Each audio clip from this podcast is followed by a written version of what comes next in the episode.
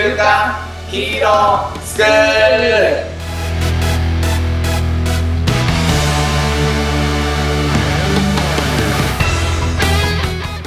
アニメ好き、働かないリーダー育成のマサオンと、漫画好き、生き生きした大人たちの研修講師、ヤバトンです。今週もよろしくお願いします。よろしくお願いします。はい。はい。というわけでですね、えー先週に引き続きまして、ね今週もゲストの、えー、やすさんに来ていただいております。はい、よろしくお願いしお願いします。はい。一応ですね、この回から聞き始めたという方のために、簡単にご紹介をしていただいてもいいでしょうか？はい、コンビニから日本を元気に、コンビニ社労士の安井香です。はい。というわけですね。はい。シャロイさんの中でも、こう、すごいコンビニにこう特化されている、まあ、僕らのね、あの、大親友のやすさんなんですけれども、ね、ようこそ、よあうこ、そよようこそ、あ、ろしくお願いしまお願いす。おします。願いします。で、今日はね、後編ということで、前回告知していただいたコンビニ一番とはい。いう作品について、僕らちょっとワイワイ、ワイワイガヤガヤやってこようと。まあ、興味深かったです、そうですね。うんまあ、コンビニのすごい、なんですか？内情をうん。こうリアルに描いていく。まあ、うんそして、なんだ、マソンが響いた、机上の空論を昨日の空論を、現実にしていく。そうそう、うん昨日の空論を、まあ、実際の行動で覆していくうん。っていう、そういうの大好きなんで、僕まあまあ、それに特化しないでね、うん。あの、こう、まんべんなくいろいろ聞けてったらいいなとは、そうですね思うんですけど、皆さんはでもその漫画が好きなポイント？ポイント。はどこなんですか？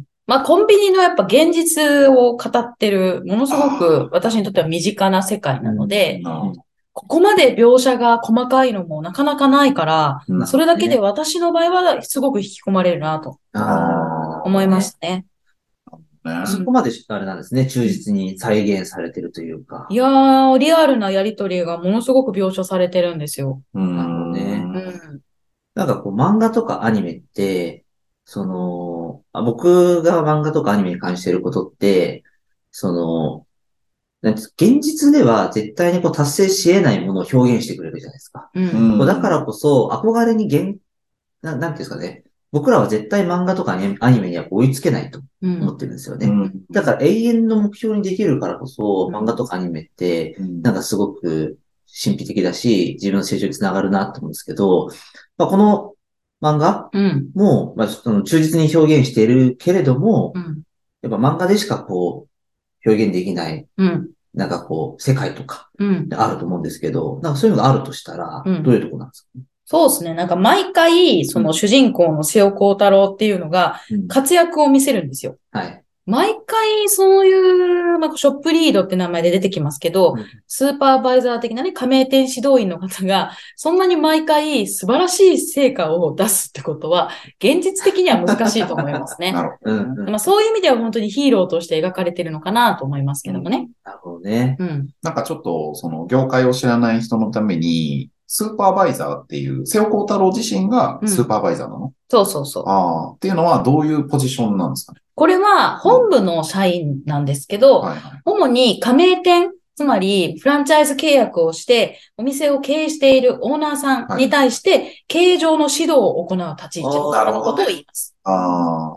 じゃあ、ちょっとそのお店の人からすると、まあ本部から、えっ、と、なんだろう、指示的な、うん。なるほどねって感じるようなスーパーバイザーさんもいるし、ってそうね。いう感じですかね。うん。なんか上から情報だけをボンと落としてくる人もいる。まあこれをオーナーはメッセンジャーってよく言ったりします。伝書バとか、なるほど。そう言っちゃう人もいるんですけど、中には瀬尾幸太郎のように、本当に加盟店のことを大切に考えてどうやったら売り上げが上がるかっていうことの実践的なアドバイスができる方もいらっしゃるんです。はいあはいはいはこういう人はやっぱり優秀で有能ですね。はい聞く手はまただなと思いますい。ね。なるほどね。そっかそっか。うん。なんかそういう存在がいるっていうこと自体知らなかったね。そうだね。うんうんでもなんか今の話聞くとあんまりね、こう偏見で言うのもあれだけど、うんまあ僕 IT 業界とかも、まあこれもちょっと偏見になっちゃうあれなんですけど、うんやっぱこう、上下関係のもと、メッセンジャーみたいな人は、うん。やっぱりいるにはいるから、ちょっと業界は違えど、まあうん雰囲気はわかるかな、うん。うん。ありますね。なんかこう、感覚的になんだけど、わかんない。違ったら言ってほしいんだけど、その、ちょっと中間管理職みたいな悩みもあるのかなっていう感じがしていて、うん本部からはこう言われると。本部の人間だからこういうふうに言ってこいみたいな。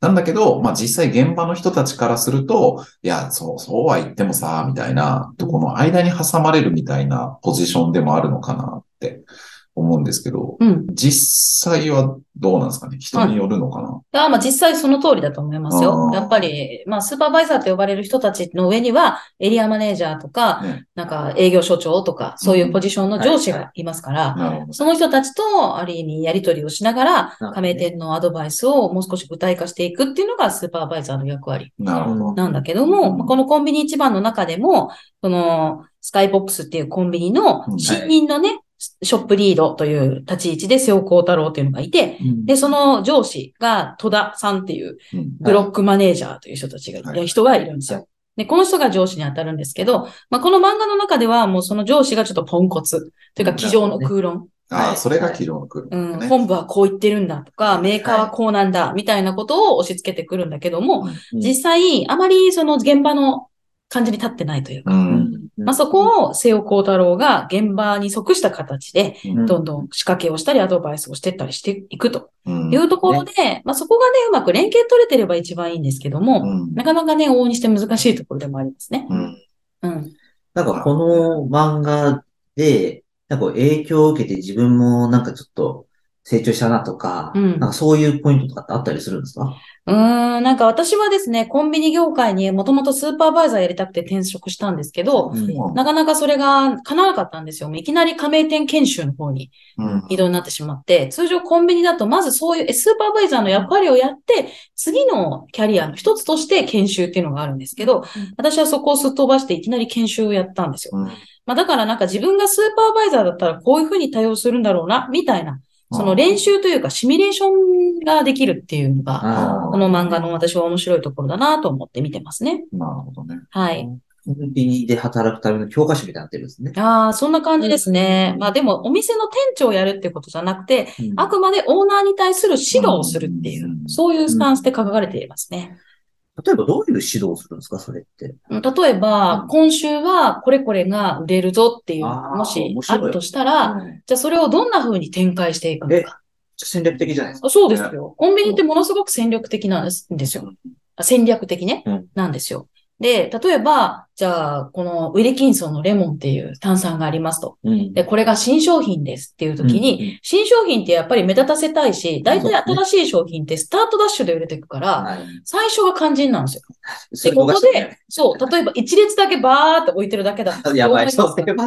新商品に見えないじゃないですか。うんうんでもこれが、例えば1列ドーンと10列ぐらい、10フェイスぐらいあったとしたらどうでしょうか。うん絶対皆さん目に入るじゃないそうですすね。そういうところを、あ、これは本当に売れそうだな。パッケージ的にも味的にも売りいけそうだ。っていう場合、オーナーさんとそれを一緒に考えていって、じゃあ、このウィルキンソンレモン10列置きましょうんうんう。じゃあ、10列置きましょうはいいけど、じゃあ、ポップって言って、うんそのなんか、こう、なんていうんですか？宣伝みたいな。そうそうそうそう、うん手書きだったり、まあ、パソコンで作ったり、本部が、あの、投入したりするものがあるんですけど、うんえっ、と、その、えーポイント、あ、違う、なんだっけ、ポップね。うんはい。その、サイネージをどうやって置くかとか、うんそれをどんな風にデザインするかって話をしたり、じゃあこれをもっと売っていくために接客はどうするみたいな、うんそういうアドバイスをね、していくんですねうん。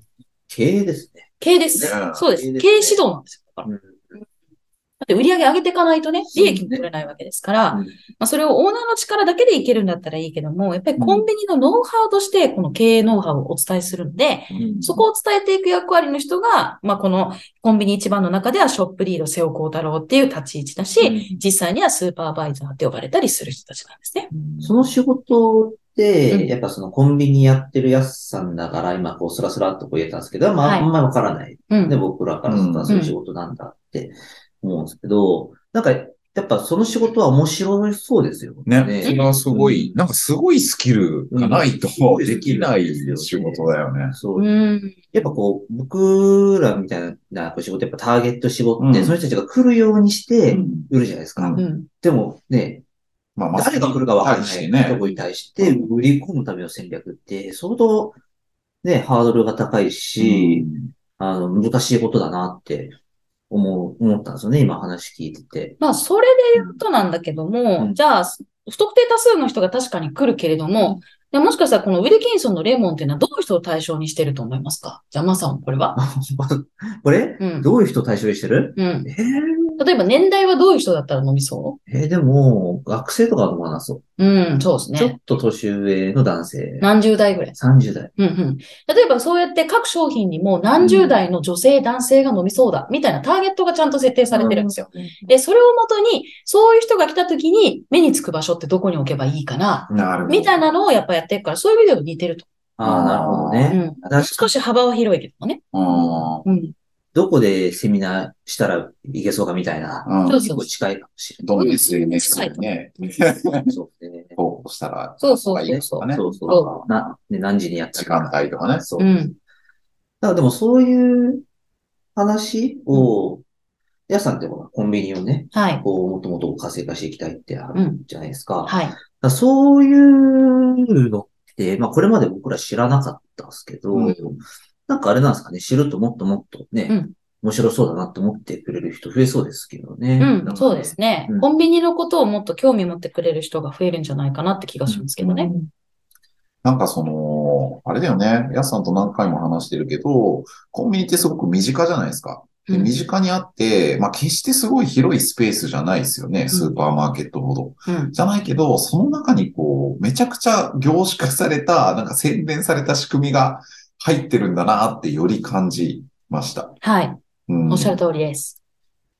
なんかもしその、まあ、我々こう、ひ週刊ヒーロースクールっていうのでこうやってるんですけど、なんかこう、やすさんの中で、えー、このコンビニ業界にヒーロー的な存在がいるとしたら、うん。どんな存在なんですかね？もうこれはコンビニ一番の瀬尾幸太郎みたいなまあ人じゃまさにそう。いう、はいで。すね。はい。オーナーと二人三脚でうんお店の売り上げを取って、まあ売り上げ、利利益をね、どんどん上げていくっていうことで、もちろんあの、社会にこういる地域のお客様にも貢献できるし、うんで、地域をもっともっと盛り上げていくことができるし、うんそしてね、あの、買ってくださるお客様の生活も楽しくできるかもしれないし、もうんう本当に身近な距離にいるヒーローって感じか？な。そううんなんかそういう、えっと、スーパーバイザー？でしたっけ、うん。そういうやっぱヒーローと思えるようなスーパーバイザーがいるコンビニの雰囲気やっぱ良くなるもんですか？良くなると思いますよ。うんでそういうスーパーバイザーと一緒にやっていくオーナーも、うんまた元気いっぱいになってって、うんその人自身がヒーローになっていくんじゃないですかね。うんそういうことですね。うんなんかその、この週刊ヒーロースクールもそうなんですけど、聞いてもらう人に元気になってもらいたい。うんで、聞いた人の周りも元気になってもらいたいっていう思いでこうやってるんですけど、はい。コンビニってやっぱそういうふうに関わっていくと、もしかしたら街を元気にしていくうん役割になっているのかもしれないですはね。い。まさにそうですよ。そういう視点で、すいません、ちょっと安さんを前にちょっと言うのはあれですけど、そういう視点で見たことがうん。ちょっとなかったですけど、うんやっぱそういう小さいこととの積み重ねが、やっぱり社会を良くしていきますね。うんそうね。うんうん。一番身近にあるからこそね。うそうですね。ん。でも確かに元気よく笑顔で挨拶してくれると、なんか、たまにいるじゃないですか。うん。あれ気持ちいいですよね。俺ね、うんそう、町田に引っ越したじゃないですか。はい引っ越して早々にはい財布を落としたんですよ。はい。でどう、してたね。そう、落としたでしょ、うんで、あの時、いくつかのこう、回った中で、コンビニの駐車場に止めた時に落としたかもしれんと思って、はい。そこに行ったんですよ。そしたら、そこの、あれはでも、店長さんではないと思うんだけど、うんめちゃくちゃ親身に探してくれて、うん。うんそう。で、結局そのコンビニで落としたんじゃなくて、違うところに見つかったのね。うん。で、あの、さっきありがとうございました、つって言ったら、本当よかったですね、つって。うん。いやー嬉しいね、それは。で、やっぱね、そこのお店すっごい雰囲気いいもん。うんあーそうなんだうんスーパーバイザーなのかはちょっとわかんないけど、はい。そう、やっぱそういうひ人？うん、うん、うん。うん、だよねって思いますよね。うん。いや、今日、もういい時間なんですよ、実は。うんそう。なんかいつもは、なんか、ね、お互い喋った方が学び、学びありましたか？って聞くんですけど、今日、今日はそういう感じじゃないですけど、まあ、僕自身が今日すごく、うん。ちょっと刺激になりましたね。そうっすねこの話は。うんなんか、ヤマトからそう。言ってます？いや、でも自分も、その、初めてのゲストじゃないですか。うん、うん、そう。だから、ちょっとどんな感じになるのかなって、そうわからないでやってたし、うんまあ正直ね、これの一個前の収録前半ね、前半も撮り直してるんですよ。うん、うん。そう。あまりにひどくて。そう。で、まあ、そうそう、かの、からの、まあ、この放送になったわけなんですけど、はい。ちょっとね、そう、まあ、コンビニの話もね、もちろん含めて、うんすごいこう、学びになったな。学びになりましたね。まあ、あとすごい良かったのが、やっぱりこう、ヒーローって、すごいこう、憧れる存在じゃなくて、身近なところにいるっていうのが、自分も。番組を始めたきっかけ、うん。身近な大人たちがヒーローのような存在になってくるっていうう。ん。それってすごいコンビニで、うん、なんか第1回のゲストがやすさんでよかったなと思ったから、ありがとうございます。そう。取り直しなんてしてくれないですよ、多分他の人本当ですよね。お金かかるやつですよね。うんそうですそうですね。後で請求書送ります。はい全然なんか問題なく払っちゃいそう。これが商売の力です。はい。S と M の関係を超えているね。そう。お金が動きます。誰が動けますここに財布置いとくんでっていうね。ありがとうございます。もらっていきます。僕も、じゃあちょっと言いますけど。うんお願いしますそうそうですね。でも、なんて、もちろんあの、コンビニの中って、そういう風になってるんだとか、そのコンビニ業界のヒーローって、そういう人なんだっていうのもあるそうなんですけど、えやっぱ、なん、なんていうんですかね。なんか、そのスーパーバイザーの方がコンビニの雰囲気を作るように、僕自身が持ってる組織だとかっていうのは僕自身がやっぱ雰囲気を作っちゃうし、組織じゃなくても、やっぱその、僕が何かしら言った一言で嫌な雰囲気とか嫌な思いさせちゃった人の周りにストレスがこう波及しちゃって、そういうエネルギーがこう広がっちゃうんだなって思ったんで、やっぱりこう人と関わるときって、自分がこうね、いいエネルギーで関わるのってすごい大事だなって思ったし、ま今日みたいになんか、ね、あの、スペイン戦見て眠くて、頭パラパラな状態で、やっぱり人と向き合うと、そうそういうエネルギーをね、ぶつけちゃうから、やっぱり自分自身が元気で余裕がある状態でいたいなってそうですね。思いました。はい。笑顔とかね、挨はい拶大事ですよね。大事です。大事です。いや、まあね、今日、これ配信してるのは1月なんですけど、今日は日本が、あれですよね、ベスト8ですか？ですね、16人。ベスト、そうかはい16に入った試合の日だったんで、はい。まあまあ、そうはサッカーの話したいだろうなと、いいそう思いながらですけど、よかったですね。今、もう反応しないように頑張りました。はい。ありはい。がとうございます。やさんはど、どうですか？あの、ん出てみていかがでしたか？はい。初めてのゲストでしたけれども。ああ、最初はどうなることかと思いましたけど。まそうですよね。それは、本当あ、に申し訳なかった。面白かったです。ありがとうございます。はい。ありがとうございます。ありがとうございまこすれ。からも仲良くしてください。はい、はいこちらこそです。はい。じゃあ、というわけで締めていきましょうか。じゃあ、いつも通り締めていきます。いきます。えー、今日の学びを活かして、子供たちが憧れる大人に、今週も、いってらっしゃい。